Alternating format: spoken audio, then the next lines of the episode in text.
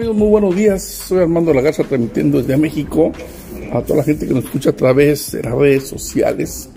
Bueno, eh, vamos a comentar las noticias en corto en el tema turístico, gracias a la aportación que nos hace la Asociación Mexicana de Hoteles y Moteles para hoy viernes 11 de febrero de 2022.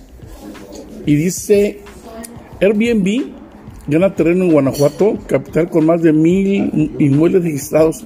Bueno, ya todo el mundo lo sabe, Airbnb es una plataforma de reservaciones que la verdad es que se ha vuelto, digo, exageradamente rentable, porque es una aplicación número uno que, bueno, no tiene, no tiene propiedades, sin embargo, híjole, miren, hace dos años, tres años estuve hospedado ahí en San Miguel Allende, y ellos les bajó de una ocupación que tenían en, entre semana del 60 a 75%, les bajó al 50% por la gran competencia que representaba Airbnb.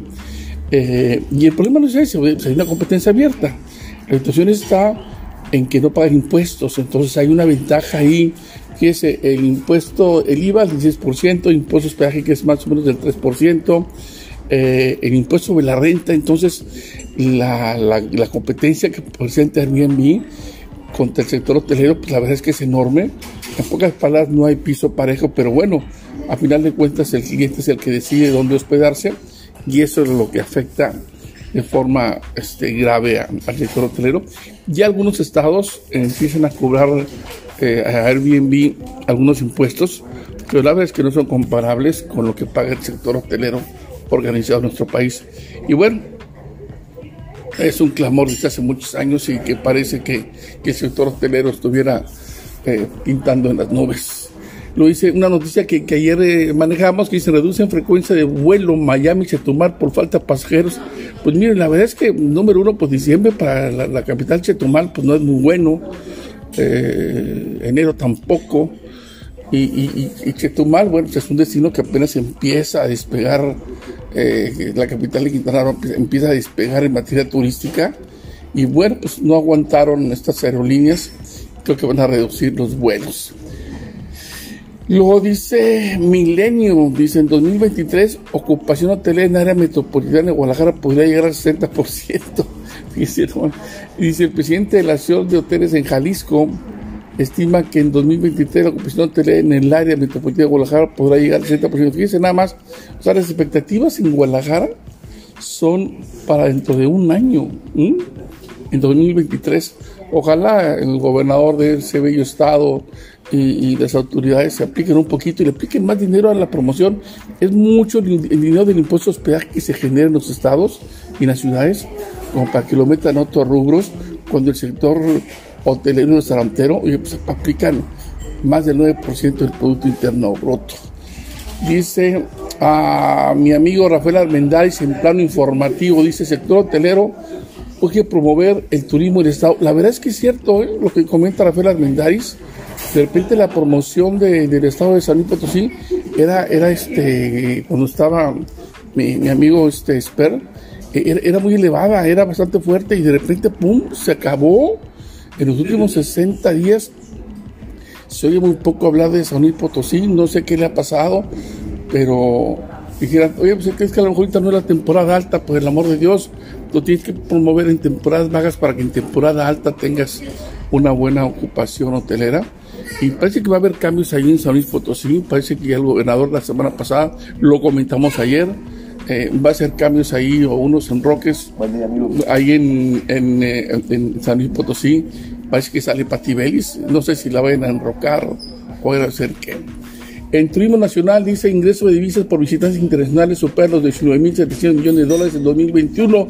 Efectivamente, ayer Miguel Torruco Márquez dio esta noticia en la que expresaba al presentar los resultados de los principales indicadores turísticos eh, que el ingreso de divisas por visitantes internacionales fue de casi 20 mil millones de dólares. Muy bien, y la verdad todavía andamos bajos, pero, pero ya para estar en pandemia, bueno, ya prácticamente la salida son números muy buenos. Así que bueno, buenas cifras. Miguel Truco siempre siempre ha sido de dar, de dar cifras, él es muy técnico en ese sentido.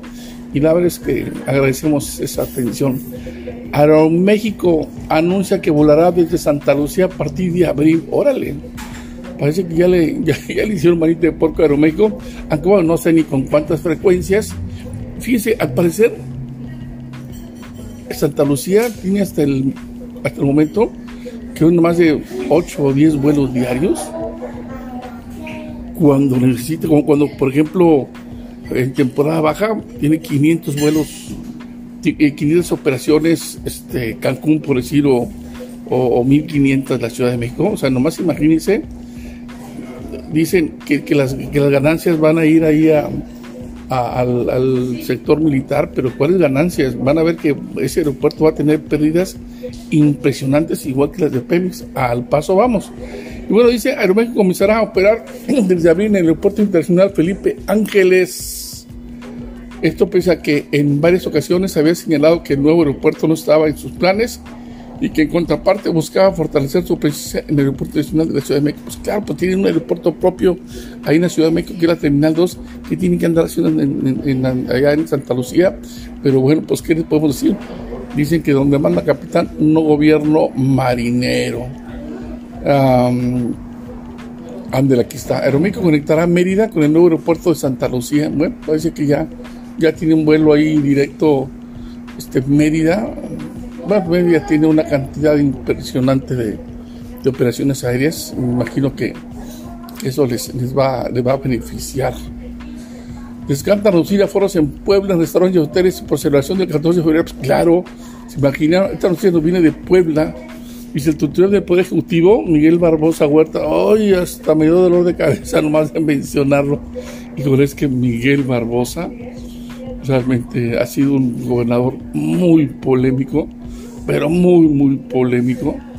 Pero bueno, dice eh, ahí en Puebla, Miguel Barbosa descarta reducir aforos en restaurantes y hoteles por celebraciones del 14 de febrero y descartó que van a reducir en restaurantes la, verdad que excelente, este, porque miren, el 14 de febrero es una fecha muy, muy importante, sobre todo para el, eh, para el sector restaurantero. Es la, es la fecha número uno en el sector restaurantero.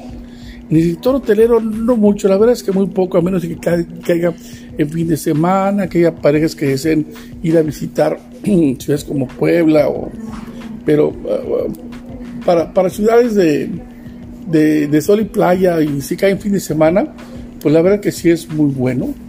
Pero, pero para destinos de ciudad y del interior, la verdad es que es un día más. Eh, eh, ah, ¿saben quién hace ahí los, los, negocios buenos? Los motores de paso, esos que llamamos de pago por evento.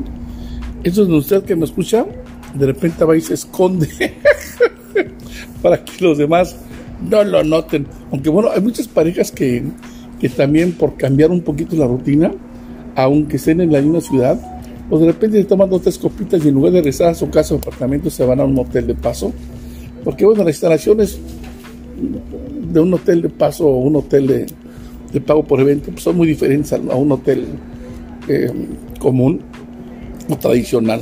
Así que bueno, viene el 14 de febrero, hoy es viernes 11, eh, sábado 12, va a haber que desde el sábado y domingo eh, va a haber mucha celebración, sobre todo el domingo del 14 de febrero. Este, en un peligro ya hay más gente el domingo que el lunes, festejando el Día del Amor y la Amistad. Bueno amigos, yo soy Armando de la Garza, transmitiendo desde México para la gente que nos escucha a través de las redes sociales en Voz Ciudadana Radio TV y agradecemos a la Asociación Mexicana de Hoteles y Moteles, a nuestro presidente Juan José Franz Carrillo, el hecho de que nos dé la oportunidad eh, a través de su síntesis turística de, llevar a cabo este resumen corto de noticias a través de este medio.